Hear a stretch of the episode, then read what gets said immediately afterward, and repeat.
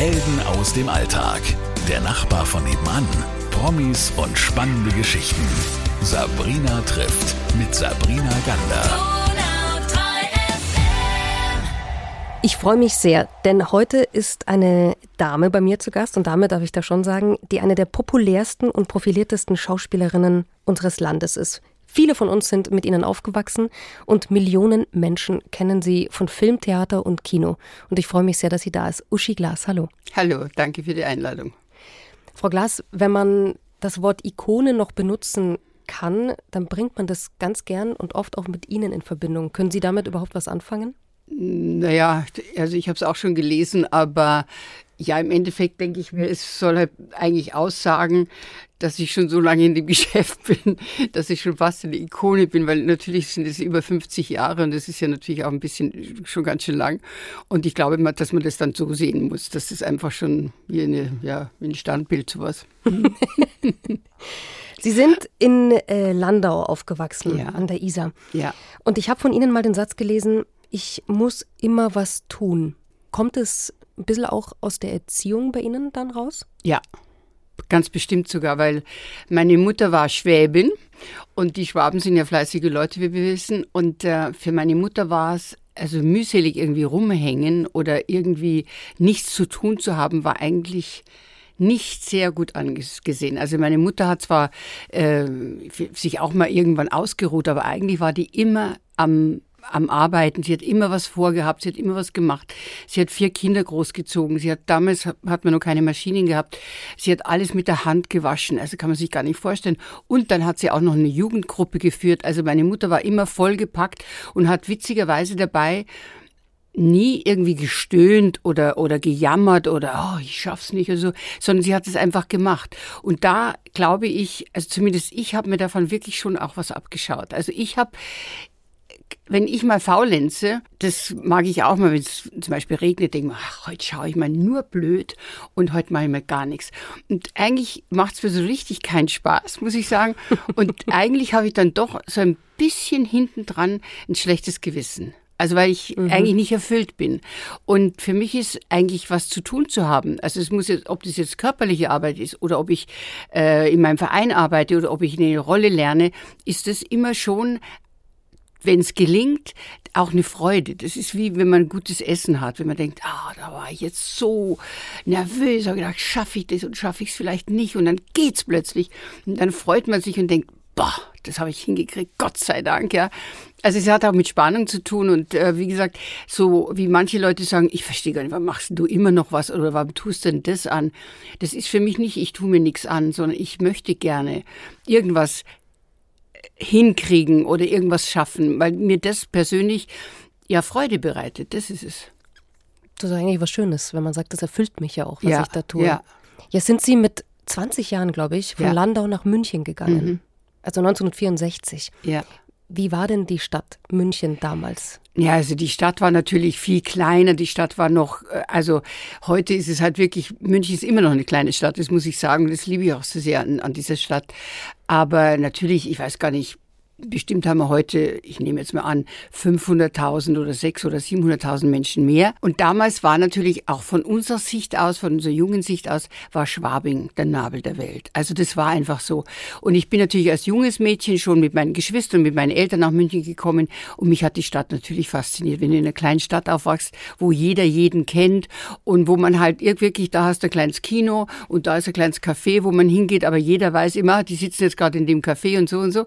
Und dann bist du in München und da ist plötzlich so eine Atmosphäre von, ja, von Geheimnis auch und von Wichtigsein und von was weiß ich.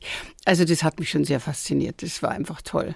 Da sind ja auch noch ein paar andere Namen rumgelaufen in den ja, Mitte 60er, oder? Ja, in, in. Schwabing-Grad. Ja, das war, Schwabing war also schon, äh, da war da, dann damals die Zeit auch, wo man gesagt hat, die München, München, die schönen Münchnerinnen, dann das Schwabinchen und da hat man halt, weiß ich auch, so immer auch von anderen, wo ich, ja, in München gibt's angeblich nur hübsche Mädchen und so und das hat unser Mädchen natürlich gut getan, aber man hat da schon gemerkt, dass das eigentlich ja ein bisschen auch mit Neid behaftet war, weil immer in München war es so, ja. Und äh, aber wir haben halt, also eigentlich, wir haben das, also wie ich in der Gruppe, in der Clique, wo ich war, wir haben das München sehr genossen und eben Schwabing und Leopoldstraße, das war einfach das Muss, da musste man sein. Sie sind ja nicht gleich Schauspielerin geworden. Nein. Sie haben ja erst eine Ausbildung gemacht, ne? Nee, ich habe eine Ausbildung in Land an der Isar noch gemacht und bin dann, ähm, ich wollte eigentlich Architektur machen und das, da waren so viele Hürden, müsste ich Praktikum machen und dann was wissen auf dem Bau und was weiß ich. Also, also so. Aber mein heimlicher Wunsch war eigentlich eh, dass ich Schauspielerin werden will. Und das war natürlich außerhalb von jeder Fantasie und außerhalb von meinen Eltern, vor meinem Vater war das unmöglich, weil das kein Beruf ist, sondern das ist irgendwas Schlechtes. Irgendwo, so ähnlich hat er das gesehen. Und dann habe hab ich hier in München ganz normal in einem Büro gearbeitet, erstmal in einer Anwaltskanzlei und dann bin ich nochmal gewechselt, weil äh, ich habe da in einer, beim, beim Strafverteidiger ge äh, gearbeitet und habe ich die Fälle da alle gelesen und das war also zum Teil, und das musste man ja dann auch tippen. Und das hat mich zum Teil so belastet, ich mir gedacht, nee, das ist ist kein Beruf für mich. Nee, das kann ich nicht. Diese Sachen und dann sozusagen denjenigen auch noch zu verteidigen, ja. Da gab es wirklich ganz schlimme Fälle und das Tippen, das ist mir dann in der Nacht nachgegangen und mir gedacht, nee, da muss man jetzt einen anderen Job suchen, das belastet mich zu sehr, wirklich. Und da habe hab ich einen anderen Job mir gesucht, aber ich habe schon meine Reklamhefte fleißig trainiert und gelernt und gemacht und habe schon äh, bei einer Schauspiellehrerin schon Stunden genommen, so am Abend halt auf meine Privatkosten hin natürlich. Und so habe schon immer ein bisschen so drauf gesponnen, äh, dass mir das vielleicht mal gelingen könnte. Aber eigentlich nur jetzt erst einmal als ja, Wolkenkuckucksheim, so, dass man denkt, ja, da träumst du halt davon, aber es geht ja eigentlich gar nicht, ja. Und äh, vielleicht vorausschicken muss ich noch sagen, dass ich dann in Dingolfing, also Land an der Isar und Dingolfing sind zwei Städte, die ziemlich eng aneinander sind. Und da haben sie in Dingolfing einen Zweiteiler gedreht. Und da bin ich zum ersten Mal mit Filmleuten, vor allem mit jungen Leuten auch zusammengekommen. Und die haben gesagt, was machst denn du eigentlich? Ja, ich bin da hier, arbeite so. Und äh, ja, aber ich will so gerne nach München gehen und so. Ja, sagen die, ja, dann da hast du meine Telefonnummer, wenn du in München bist, ruf einfach an. Und so hat sich tatsächlich danach ergeben, mhm. dass ich mich bei denen gemeldet habe. Und dann haben gesagt, wir haben Karten für eine Premiere, magst du da mitgehen? Bei einer Premiere, habe Menschenskinder, da war ich ja noch nie. Und da bin ich mitgegangen und so hat eigentlich da mein Schicksal sozusagen zugeschlagen, weil ich eben dann über den Film in einer Episode auch ein bisschen gelästert habe. Und da ist eben der Filmproduzent, der Horst Wendland, auf mich aufmerksam geworden und sagt, warten, warten, verstehen Sie was von Film und so? Und, ähm, das war dann Ihr Entdecker, oder? Also so das war mein, mein? Entdecker ne? tatsächlich. Und habe ich gesagt, ja klar, ja, trauen sich zu, schon was zu spielen oder was? Sag ich, ich habe noch nichts gespielt, aber das traue ich mir zu. Also mir war ja so frech. Also, Wie alt waren also Sie denn ich, da? 20 oder, oder 21? Da war ich erst 20. Nein, ja. da war ich noch nicht, voll, damals war man mit 21 erst volljährig. Ja, stimmt. Und, äh, und da habe ich einfach gesagt, ja, das traue ich mir zu. Also ich habe übrigens einiges in meinem Leben, in der Karriere gemacht, wo ich dann später drüber nachgedacht habe hätte, würde ich sagen, wenn mir jetzt einer sagen soll, mach das nochmal, was du da gemacht hast, würde ich sagen, nee, das traue ich mir nicht, das kann ich nicht, ja. Also ich war da einfach sehr mutig, ja, mutig und mit, glaube ich, wahrscheinlich einem guten Selbstbewusstsein. Und vielleicht auch ein bisschen naiv, oder? Ja, sicher. Das ist auch. gut so. Ja. Am Anfang finde ich. Das ist gut, wenn man nicht mhm. schon, wenn man, wenn man eben nicht weiß, was alles sein kann. Also genau. Also auch, was auch alles schieflaufen kann. Ne? Das, das, Scheitern hat man noch nicht so in der, in, in, in der Faszination oder in der Fantasie nicht drin. Ja, man denkt, wie, das soll ich, ja, mache ich einfach jetzt, ja, so. Mhm. Mhm. Jetzt haben Sie schon den, den Horst Wendland, den habe ich mir hier auf meine, meine Zettelchen, meine Schlauen geschrieben ja. als Entdecker. Der hat ihn ja auch relativ schnell, glaube ich, denn die erste Rolle im Edgar Wallace äh, organisiert, ja, oder? da habe ich dann eben, also da ging es eben darum, ob ich das äh, so, äh, ob ich mir das schon zutraue. Habe ich gesagt, ja, sowieso und so. Und dann, ich weiß nicht, ich weiß gar nicht, warum ich die, äh, einen Anruf bekam. Ich habe damals mit einer Freundin äh, gewohnt. Wir haben uns die Wohnung geteilt. Und dann sagte du, da hat eine Frau Busch angerufen von Rialto Film und die wollen irgendwie, äh, ich weiß gar nicht, und ich sage, ich kenne keine Frau Busch, ja, Rialto Film, die wollen ein Drehbuch, also man wussten die Namen gar nicht geläufig und so, die wollen ein Drehbuch schicken und so. Sag ich, Mensch, wer ja, keine Ahnung. Ah, was hast du denn gesagt? Ja, ich habe gesagt, Schellingstraße, habe ich mal gesagt und so, ja. Also tatsächlich kam ein Drehbuch an und dann stand da drauf, was weiß ich, äh, sehr geehrte oder Fräulein hieß man damals, Fräulein Glas. Äh, sie würden die Rolle der, der Mary angeboten bekommen und äh, und dann habe ich das Buch erstmal angeschaut und mhm. dann habe ich gesucht, wo ist denn die Mary? Also da war mal ein bisschen Mary, da war ein bisschen Mary, also eine kleine Rolle natürlich. Und, äh, und dann habe ich gedacht, das mache ich. Das mhm. mache ich. Dann habe ich mir vier Wochen ähm, äh, un unbezahlten Urlaub geben lassen Und ähm, ja, und dann habe ich da wieder angerufen, haben die gesagt, ja, eine Kostümbildnerin meldet sich. Und da denkst du, Kostümbildnerin, wo, Bildnerin, was machen die? und, und was ist also alle möglichen Leute. Man konnte ja gar nicht googeln damals, das muss man sich ja vorstellen. Man wusste ja nichts. Ja. im Vakuum gestanden. Ja. Ich konnte nur mit, mein, mit dem einen Kameramann und dem Assistenten, mit denen ich da also da in Dingolfing eigentlich zusammenkomme, habe ich ja dann gesagt, ja, Drehbuch, da musst du halt dann lernen und da, da, da, da. So, ja, okay, ja, gut. Mhm. Und dann äh, wieder, ja, wo muss ich denn da hin? Und dann habe ich gedacht, wo dreht man denn eigentlich einen Film, ja? Mhm. Und dann haben die gesagt, ähm, ja, da müssen Sie in Zug, müssen Sie sich eine Karte lösen und dann müssen Sie nach Hameln fahren. Dann habe ich gedacht, Hameln, was ist ein Hameln? Hameln, der Rattenfänger von Hameln, das mhm. kenne ich zufälligerweise, die Geschichte. Und dann war ich eigentlich ein bisschen enttäuscht und mir gedacht, was sind ein Film Schade eigentlich. Also so. Aber dann hat sich halt rausgestellt, ja, das ist natürlich, da gibt es eine alte Burg und was weiß ich, und war für Edgar Wallace so zumindest diese Außenaufnahmen da. Und Haupt, äh, Hauptrolle spielte Karin Dohr und Harald Leibniz, Dieter Eppler, Siegfried Lowitz, also lauter tolle Namen, die ich alle natürlich kannte. Und, und wir waren dann, also da gab es vier äh, Internatsmädchen, die haben alle ihre erste Rolle gespielt. Unter anderem zum Beispiel die Dunja Reiter hat ihre erste Filmrolle Ach, da gespielt. Äh, dann die, die Susanne Chow, die Frau dann äh, vom Harald Junke, die hat die erste Rolle. Und die Uta Levka, die hatte schon irgendwie ein Filmchen gemacht und die konnte dann uns schon sagen, wie das eigentlich alles so geht. Und ja, und so waren wir halt die Anfängerinnen da und in höchster Spannung habe ich mit dem Herrn, ja, mit Siegfried Lowitz auch, aber mit Dieter Eppler habe ich äh, dem gestanden und sage, äh, Herr Eppler, ich muss sagen, ich habe noch nie einen Film gemacht wie mache ich es denn? Sagt er, lernen, lernen, lernen. Text musst du können, 100 Prozent. Und du musst einfach nur du sein und mach das und so. Und dann habe ich gefragt, ob ich da schon mal zuschauen darf und so. Und dann gesagt, ja, weil da war eine Kostümprobe so, mhm. ob ich zuschauen. Und dann habe ich, hab ich die Karin Dohr damals beobachtet und den Harald Leibniz. Da war eine Schiene gebaut wo die Kamera vor denen herfährt. Und dann habe ich die beobachtet, wie die das machen. Und habe ich gesehen, dass sie natürlich, logisch, aber da als Anfänger denkst du so, nicht auf die Schienen schauen, sondern dass sie gehen, als ob die Schiene nicht da bin, äh, da wäre. Und da habe ich mir gedacht, wenn ich das auch mal machen muss, dann schaue ich natürlich nicht runter auf die Schiene und oh, wo trete ich da hin, sondern ich schwebe auch über die Schiene, mhm. wie die Karin Dor das gemacht hat. Und so habe ich mir eigentlich so, so vom, vom Abschauen, wie die das machen oder wenn die dann gesagt haben, jetzt machen wir einen Schuss näher, bisschen Ding, und da habe ich gemerkt, dass die Karin dann ein bisschen zurückhaltender spielt. Wenn sie weiter weg war, hat sie ein bisschen mehr angehoben. Ah, das ist ja logisch, weil wenn du so nah mhm. an der Kamera bist, wäre das ja schlecht und so. Also so habe ich das gespickt und habe halt dann zum ersten Mal eben diese kleine Rolle gespielt. Dann haben wir eben Studioaufnahmen noch in Berlin gehabt. Und dann habe ich eben bei den Probeaufnahmen, also da war der Horst Wendland war damals noch nicht der richtige Chef, sondern da war ein Schwede und der hat gesagt, die Kleine, die gefällt mir, das ist gut, die holen wir für die, äh, für die Probeaufnahmen für Edgar, äh, für, für, für Apanacci. Und da war ich dann schon wieder in München und dann habe ich wieder von dieser von mhm. dieser Frau geheimnisvolle Frau Busch, die immer sehr streng war zu mir, ähm, einen Anruf bekommen, ob ich zu Probeaufnahmen kommen kann. Und dann habe ich natürlich erst gemacht, Probeaufnahmen, Mensch, das geht, was ist das denn ja? Das war ein anderes Kaliber nochmal, ja, oder? Ja, das ist ein anderes Kaliber und vor allem auch dann, ähm, und da hatte ich dann diese Frau, die ich hatte schon, die Frau Hanschke, der habe ich das dann gesagt, dass ich dahin, und hat sie gesagt, Ganz wurscht, ganz wurscht, ganz egal, wo du hinkommst. Du musst spielen, egal, wenn du spielen sollst, was weiß ich, und du musst gegen die Wand spielen, dann spielst du eben gegen die Wand. Und wenn der Liebhaber die Wand ist, dann ist eben das der Liebhaber fertig. Und das hat mir eigentlich so, so absurd sich das anhört, das hat mir eigentlich sehr geholfen, weil da musste ich Probeaufnahmen haben. Da war in der Studie auch nur so ein Vorhang und da hat sie gesagt, hat die, die Assistentin zu mir gesagt, ähm, das müssen Sie sich jetzt vorstellen, das ist jetzt eine Goldmine. Und da habe ich an meine Frau Hanschke gedacht, habe aha, mh, ist schon recht, okay, da ist der Vorhang eben die Goldmine. Und so habe ich mir da eigentlich geholfen.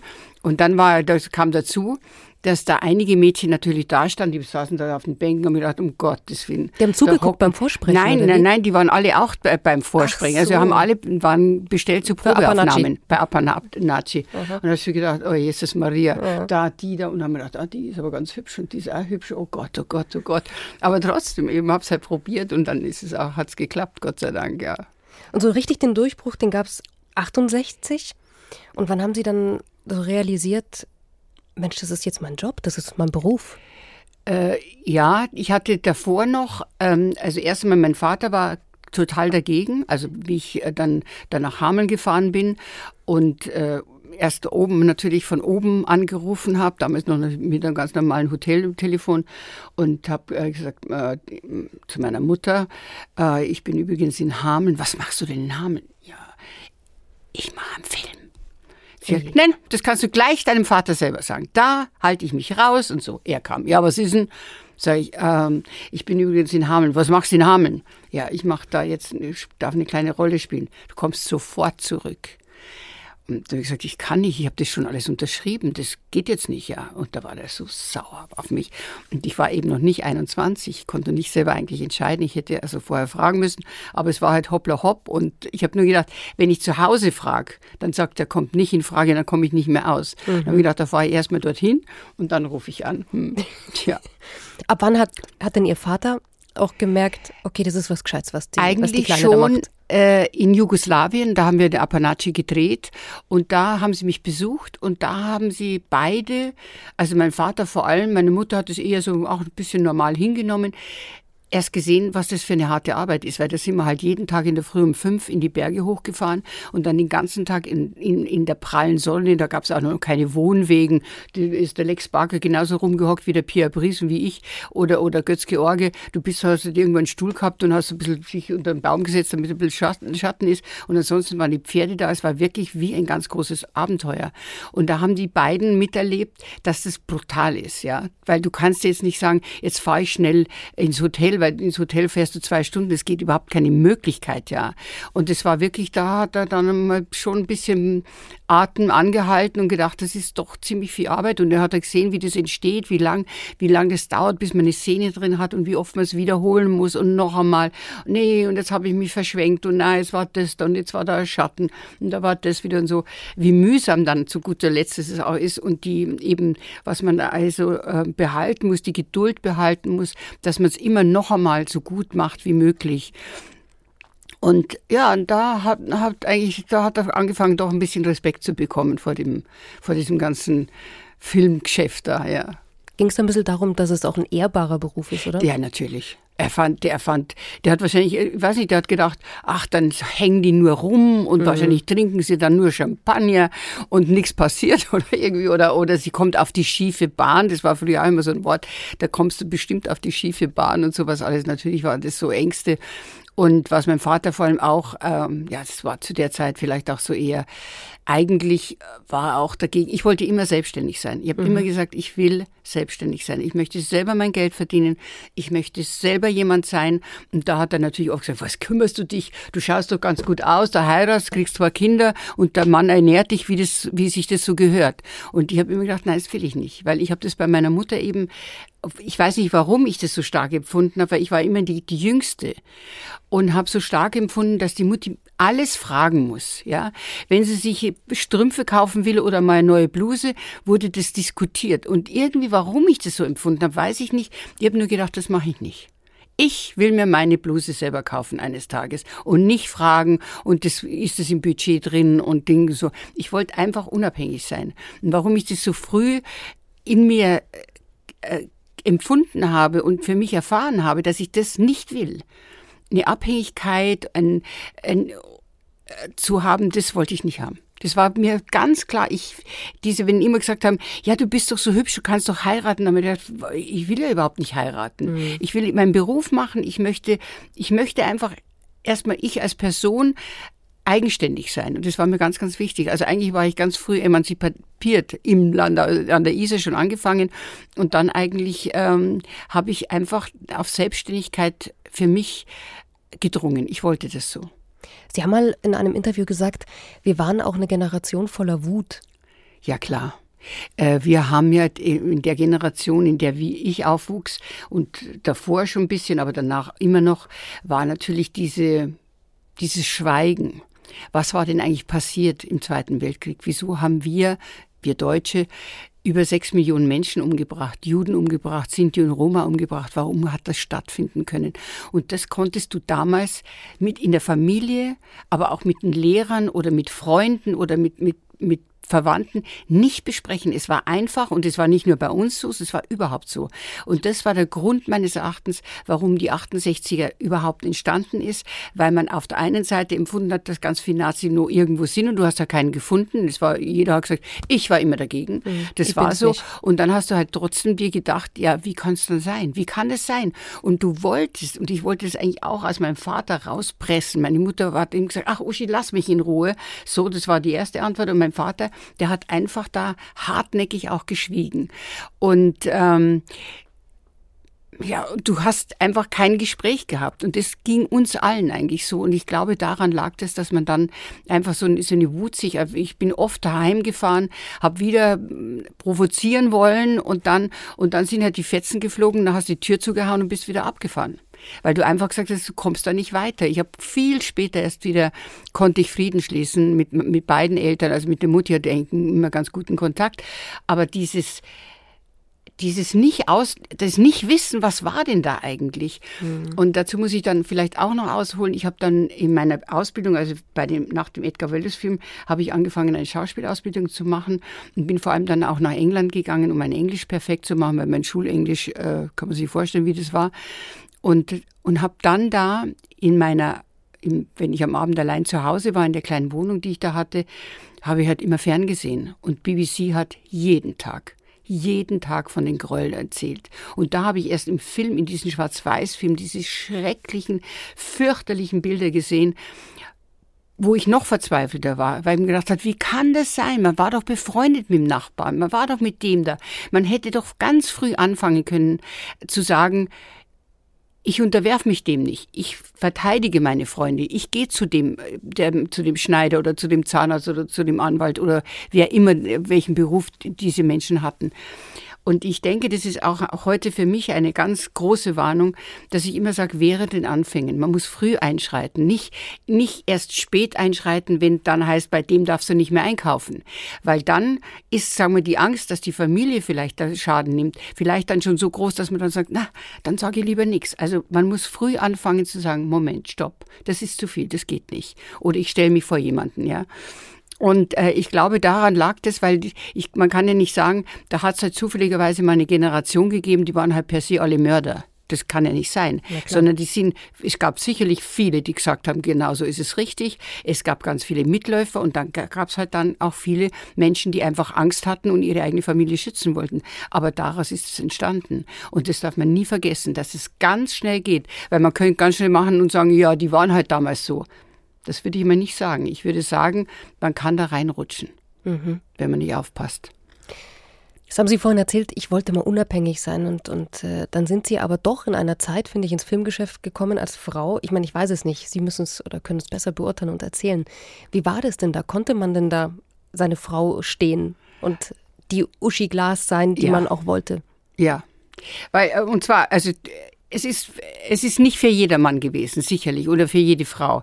Ich habe von Anfang an mir vorgenommen, dass ich mir treu bleiben will. Dass ich, was ich mir vorstelle, wie ich mein Leben machen will, will ich mein Selbstbewusstsein, dass ich mich nicht verführen lasse oder auch von, von irgendwelchen, irgendwie von Avancen oder irgendwas sowas, das kommt nicht in Frage. Ich habe das immer gesehen, das ist für mich ein Beruf, den ich ausüben will, den ich toll finde, weil du spielen darfst, aber es hat nichts Privates. Das werde ich übrigens immer noch gefragt, ob dann, wenn man sich küsst, ob das ein echter Kuss ist. Ja, selbstverständlich ist es kein echter Kuss. Mhm. Weil wieso soll ich jetzt einen Kollegen, den ich überhaupt nicht kenne, wieso soll ich den in echt küssen? Warum soll ich das machen? Das sehe ich überhaupt nicht ein. Du musst es technisch machen. Und wenn ich dann, wenn, wenn dann der, der Kameramann sagt, Uschi, pass mal auf deine Nasen auf oder mach den Kopf ein bisschen so rum, weil dann sehe ich deine Nase noch oder das Ohr oder irgendwas so. Das ist sehr technisch. Und natürlich gibt oder gab Situationen, äh, wo eben Kollegen und Kolleginnen äh, das auch überschritten haben. Aber das ist im Endeffekt meines Erachtens selten gut gegangen. Mhm. Und vor allem, wenn es dann wieder so ist, dass sozusagen die Frau das Opfer ist. Dadurch ist ja auch dieses ganze MeToo entstanden, dass man sich vielleicht doch reindrehen lässt. Also ich will keinen Mann entschuldigen, aber es ist zum Teil dann schon so, wenn du da mitmachst oder denkst, naja, vielleicht kriege ich dann die Rolle da wird's haarig, weil du mhm. musst ja dann, du, du verletzt ja dein eigenes Ich. Und das, dazu war ich nicht bereit. Ich habe ja auch viele Filmrollen abgesagt, wo ich einfach gespürt habe, das ist mir zu gefährlich. Also jetzt nicht vom, vom, von Körperlichkeiten oder so, sonstige Belästigungen, sondern das Buch der Inhalt regt mich so auf, dass ich da Schaden nehmen würde. Also ich habe also auch äh, Dinge abgesagt, wo ich gemerkt habe, das packe ich nicht. Das packe ich einfach nicht. Weil dich jede Rolle, auch wenn es nur eine Komödie ist, du musst immer ein bisschen deine Seele aufknüpfen. Du musst immer offen sein. Du musst immer, wenn du, ob du lachst oder ob du weinst, es geht immer auch in dich rein, in deine Seele rein. Und da musst du eben für dich selber oder ich für mich habe entschieden, dass ich einfach nur das mache, wo ich am Abend als Uschi wieder aus dem Pro Programm raussteigen kann und wieder mein, ich als Privatmensch bin. Mhm. Also ähm, das ist vielleicht gar nicht so leicht zu verstehen, aber das war mir ganz wichtig, dass ich auch später, wenn man den großen Erfolg hat und wenn alle Leute, ah, jetzt kommt Uschi Glas, wo ich immer für mich selber meine Kontrolle war und immer gesagt habe, das ist nur, weil ich halt jetzt da einen Erfolg hatte oder weil ich da mit dem gespielt habe oder weil ich da, also Winnetou und das Halbblut Apanachi war damals schon, war ich zum ersten Mal bei einer großen Premiere sozusagen als Hauptdarstellerin. Da bist du ja durch Städte gefahren, ich werde nie vergessen, nach Essen war die erste Premiere. Da sind die Leute am Straßenrand gestanden, dass du gedacht hast, was machen die denn da? Und vom Balkon runtergewunken und den Pierre und den Lex und alles und geschrien und ich war dazwischen gesessen, ich war ja niemand, ja. Aber da hast du erst mal gesehen, was das für eine Verführung sein kann. Mhm. Was das bedeutet, wenn die Leute plötzlich ohnmächtig werden oder zu weinen anfangen, weil sie dich sehen. Aber verehrt wurden sie ja dann auch. Also ja, ja, natürlich. ab den, ja. ab den 68er Jahren ja, sowieso. Klar, klar. Und dann aber da ja habe ich eben Glas. immer versucht, dass ich ich bleiben kann. Und das ist für mich nach wie vor wahnsinnig wichtig. Wie, wie haben Sie das denn dann geschafft? Weil, ich habe es ja vorhin schon gesagt, Sie sind eine der populärsten Schauspielerinnen von unserem Land. Und dann gab es aber doch viele Fotos auch aus dem Privatleben von, ja. von Ihnen und Ihrer ja. Familie. Ähm, war das dann vielleicht auch dazu naiv oder haben Sie es bewusst gesteuert, um vielleicht nahbar zu bleiben? Nee, ähm, ich wollte zuerst eigentlich meine Kinder nicht fotografieren, also mein erstes Kind nicht fotografieren lassen. Und da hat dann meine Agentin gesagt, Uschi, das ist schwierig, weil ähm, man wird dann munkeln, warum lässt sie das nicht fotografieren? Dazu muss man sagen, es gab noch kein Internet, es gab noch gar nichts. Also, und äh, dann habe ich eben erlebt, dass dann tatsächlich bei mir, ich habe damals in so einem Reihenhaus gewohnt, wo es keine Zäune, nur so äh, lebende Hecken gab und wo die Leute dann wirklich in den Hecken standen und, und mich dann fotografiert haben, wie, wenn ich die Kindertasche aus dem Auto rausgenommen habe und dann geknipst. Und das war damals ja auch noch überhaupt nicht verboten, also du konntest abgeschossen werden jederzeit. Und da habe ich mich dann entschlossen, habe ich gesagt, nee, das mache ich so nicht, weil ich möchte mich nicht jagen lassen, ich finde das unmöglich. Und habe mich entschlossen damals, weil dann hatte ich natürlich Angebote von, was weiß ich, allen Verlagen, sie zahlen mir auch Geld und so und habe gedacht, wie mache ich das jetzt clever? dass sie halt, Gott behüte, ein Bild kriegen, mhm. aber dass sie jetzt nicht Springer gegen Burda, der Verlag gegen die, sowieso so, dann, ja, sie haben ja mit denen auch gemacht, dann können sie mit uns auch. Dann habe ich im cleveren, glaube ich, schon irgendwie einen Schachzug gemacht. Dann habe ich gedacht, das mache ich dann mit der deutschen Presseagentur. Mhm. Die gehört niemanden und die gehört praktisch allen Verlagen und dann ist es gerecht verteilt. Wenn einer dann ein Bild will, muss dann muss er halt dort fragen, ja, so. So habe ich das dann habe ich mit meiner Agentin, mit der Frau Alexander besprochen, sage ich, ich würde es so machen, weil dann bin ich jetzt nicht bei denen gewesen, dann muss ich wieder zu denen hampeln, zur Revue, zur Quick, zur Stern, zur Bunten und zur Bildzeitung und was weiß ich, was es gibt. Nee, das mag ich nicht. Also gibt es da einen Termin und fertig.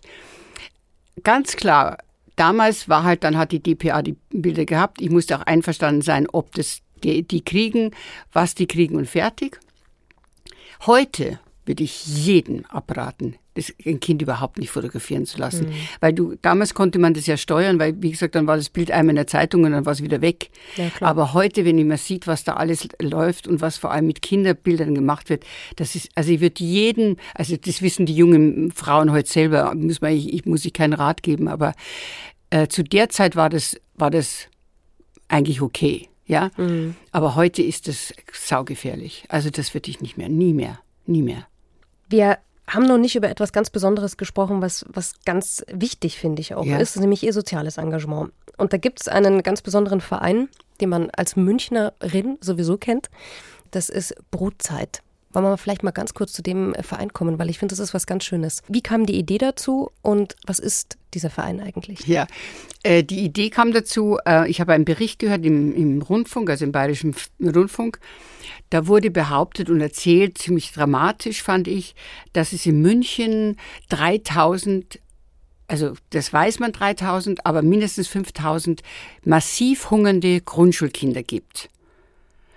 Die Kinder können nicht am Unterricht teilnehmen, die Kinder sind unfähig, dem Unterricht zu folgen, die Kinder schlafen ein, die Kinder haben Bauchschmerzen, die Kinder, manche fallen sogar tatsächlich in Ohnmacht, weil sie total unterzuckert sind und so. Ich habe die Geschichte gehört, und sag mal, das glaube ich nicht. Gibt's doch nicht. Also ich war so, ich kann es heute gar nicht mehr beschreiben, wie mich, wie, wie mir das, ich bin im Auto gefahren, so schön München, schön Ludwigstraße auf und ab da und schönes wolkenblauer Himmel, unser bayerischer Himmel und da sitzen alle Leute im Café. Also war so gerade so diese mhm. Stimmung, so wo du denkst, bah, und die Theatinerkirche ist so schön gelb und wunderbar. Und plötzlich knallt mir dieser Bericht in meine Ohren. Und das hat mich so erschüttert das, der, das ging mir nicht mehr aus dem Kopf. Und ich bin heimgefahren und habe zu meinem Mann gesagt, du, entschuldige, ich habe gerade einen Bericht gehört, ich bin fix und fertig. Das ist Wahnsinn. Ja, was denn so? Und habe ihm das erzählt. Und er hat Gott sei Dank, dafür bin ich ihm heute noch dankbar und er ist wirklich einfach ein toller Mann, nicht gesagt, Uschi, bitte, lass mich in Ruhe mit so Sachen, sondern er hat gesagt, du weißt du was? Ganz ruhig. Wir recherchieren. Mhm. Also haben wir dann 135 Grundschulen in, in, München und Umgebung angeschrieben, einfach mit einem Fax damals noch, gab es noch nichts anderes und haben einfach uns auf den Bericht bezogen und haben Dinge, gibt es an Ihrer Schule Hunger? Ein Kreis ja oder nein. Und mhm. dann kamen halt so und so viele Faxe zurück, dass es massiv Hunger gibt.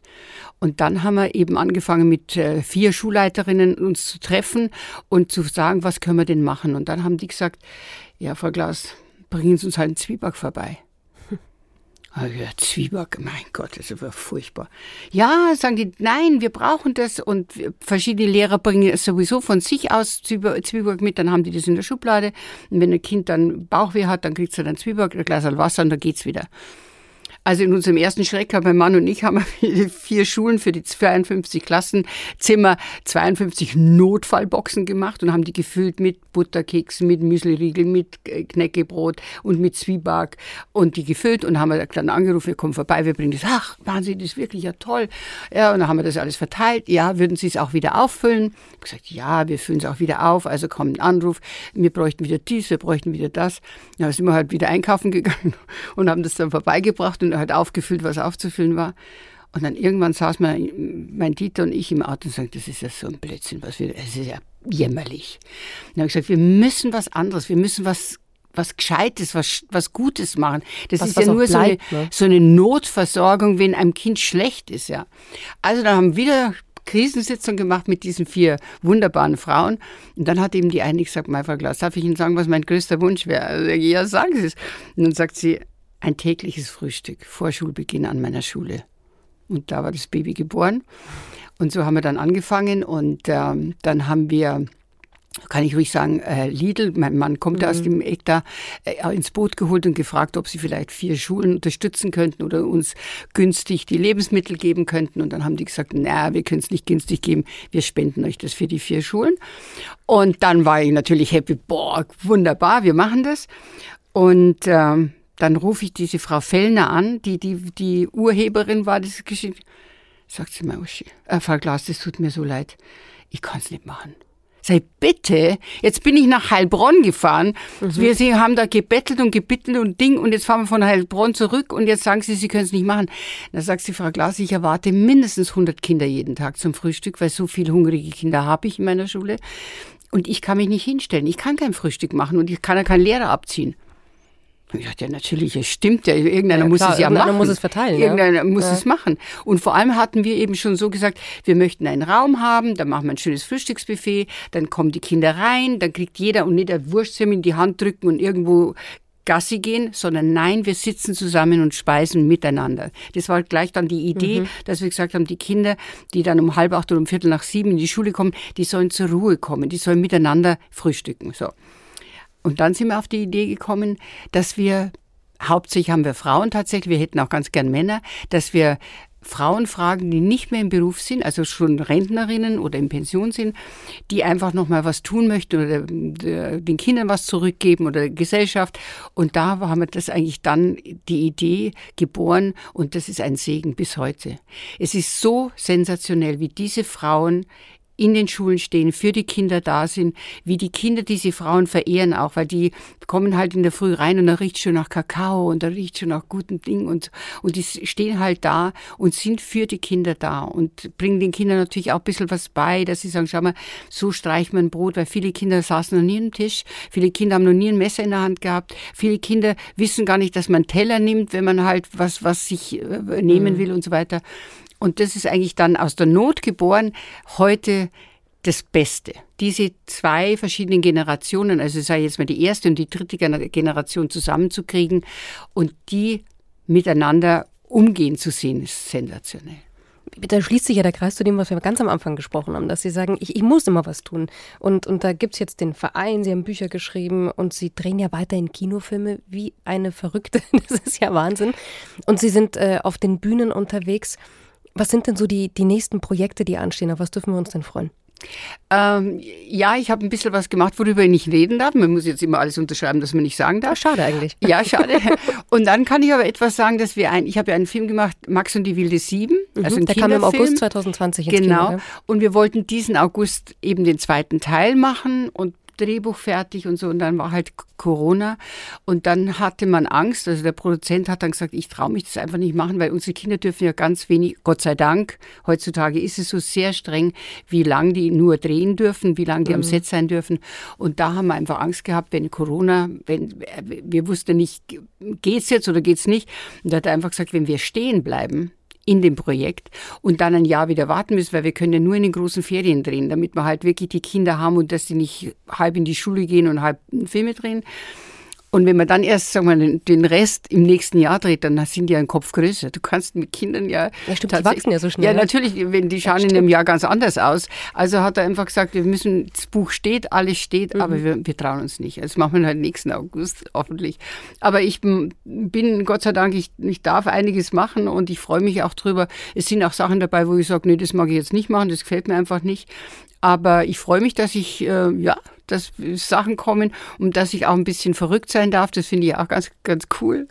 ich weiß, die letzte Rolle, was war das? Sie haben äh, die, diese Lieblingsdesignerin, Iris Apfel, gell? Ja, und dann genau. Haben dann das war der bei, Kostümbildnerin genau. gesagt, sie möchte so eine verrückte Brille. Ja, weil ich, äh, weil ich die Iris äh, Apfel sehr verehre. Die ist jetzt übrigens gerade 100 geworden und immer schon gedacht hat, das ist so eine ganz eigenständige Frau auch, die einfach macht so und die dann immer sagt, mehr ist eben einfach mehr. Die hängt sich die Ketten um und so. Ich mich so nicht gehen trauen. Ja. Aber, aber ich finde es einfach klasse, wenn eine Frau so ist und sich so durchsetzt und wirklich in New York eine Größe ist, wenn man das so will, ja. Mhm.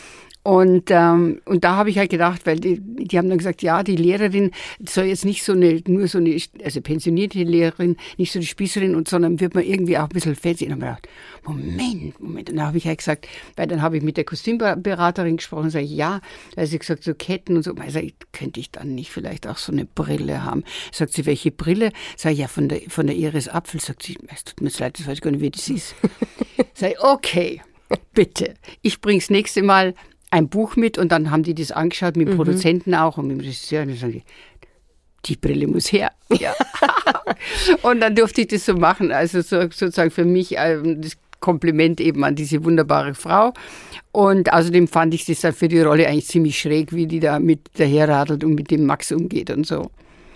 Also das heißt, der Motor von Uschi Glas, der läuft weiter im Sozialen, in, in der Filmbranche, ähm, auf den Theaterbühnen und da ist auch gar kein Ende in Sicht. Nein, ich, äh, ich, wie gesagt, solange ich kann. Ich denke, solange ich denken kann, lernen kann, solange ich mich gut bewegen kann, äh, mache ich sowohl meine Brotzeit, wir werden immer größer, wir, wir sind auch in der Pandemie gewachsen, wir haben uns nicht entmutigen lassen, obwohl es schrecklich war. Beim ersten Lockdown haben wir alle einen Riesenschock gehabt, weil wir wussten jetzt plötzlich, jetzt können wir die 11.000 Kinder, die wir jeden Tag versorgen, von heute auf morgen in ganz Deutschland nicht mehr versorgen. Nicht mehr Und das war ein, auch, ne? Ach, das war furchtbar, ja, mhm. ja eben. Mhm. Und dann haben wir aber schon Hygienekonzepte ähm, äh, entwickelt und wir waren dann doch hauptsächlich die Schulen, die wieder Notfallunterricht hatten, das waren eigentlich auch unsere Schulen. Also deswegen konnten wir dann relativ schnell wieder mit speziellen Programmen wieder rein und haben aber dann trotzdem gesagt, es ist ja irgendwann vorbei. Wir bauen die nächsten äh, Städte auf, die wir vorhaben. Also das war dann Mannheim und Ludwigshafen haben wir schon vorbereitet. Dann Vergrößerung auch in Frankfurt, in NRW eine Vergrößerung, dann nach Essen zu gehen, wo wir sowieso schon sind, in, in Duisburg und Oberhausen. Und so, da haben wir einfach dann weitergearbeitet und einfach geguckt, wir bereiten das vor, wir suchen die Leute, wir suchen die Senioren, wir suchen die Schulen, wir, wir definieren das schon und wenn es dann wieder losgeht, dann greifen wir wieder an. Ja. Liebe Frau Glas, es war ein Fest, mit Ihnen heute zu reden. Es war sehr, sehr schön. Nein, weil Sie eben genau das sind, was Sie transportieren, glaube ich, über die letzten Jahrzehnte, dass Sie nahbar sind und das ist was sehr, sehr Schönes. Vielen, vielen Dank für Ihre Zeit. Wir sind sehr gespannt, was da kommt, über das Sie ja nicht reden durften. Nein, ja, ja, Was ja, wir ja. jetzt ja. nicht wissen, aber es wird ganz toll. Und, äh, und unterstützen kann man Ihren Verein ja übrigens auch. Und ich erwähne ihn gerne nochmal. Brotzeit e.V. lohnt sich drauf zu klicken und vielleicht gibt es ja den einen oder anderen, der sagt, da mache ich jetzt mit. Dankeschön, Frau Super. Glas. Ja, vor allem Senioren können wir brauchen. Vielen Dank und Ihnen alles Gute. Dankeschön, alles Gute. Helden aus dem Alltag.